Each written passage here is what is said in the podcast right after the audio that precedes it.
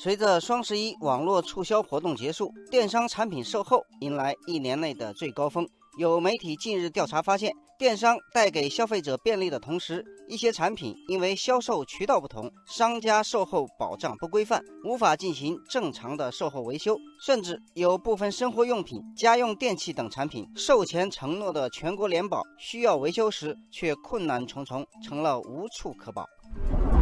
报道引发了众多网友的共鸣。网友梁元说：“我在网上买了一辆自行车，售后条款中明确写着享有全国两千家门店的售后保障，出现故障可选择就近门店进行维修。但去了临近专卖店修车时，却被告知只能去提车的店铺维修。”网友芒果年糕说：“我买的净水器最近出了故障，打了官方客服电话，被告知这类产品不能上门维修。”客服给了一个济南售后维修站的电话，没想到维修站工作人员说这类产品没法修。网友满天星说，一些产品承诺全国联保，一年免费维修，但真的出了问题，线下维修门店的人会告诉你，只有部分配件能免费更换，邮费需要我自己承担，如需上门服务，上门费、工时费也得我买单。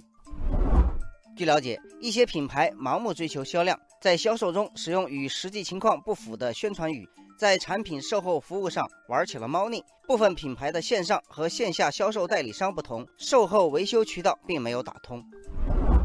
网友地表最忙说，一些宣称全国联保的品牌售后服务网点其实很少，不少地区根本没有维修点。这些品牌为了销量，在售后问题上夸下海口。通过虚假宣传的方式减轻消费者顾虑，当产品出了问题时却置之不理。网友大锦鲤说，网上店铺很多是代理商，和线下品牌直营店的销售渠道不同，型号也不一致，因此维修站点会拒绝维修。这一问题的症结在于厂家自身没有统筹协调好线上线下渠道间的关系。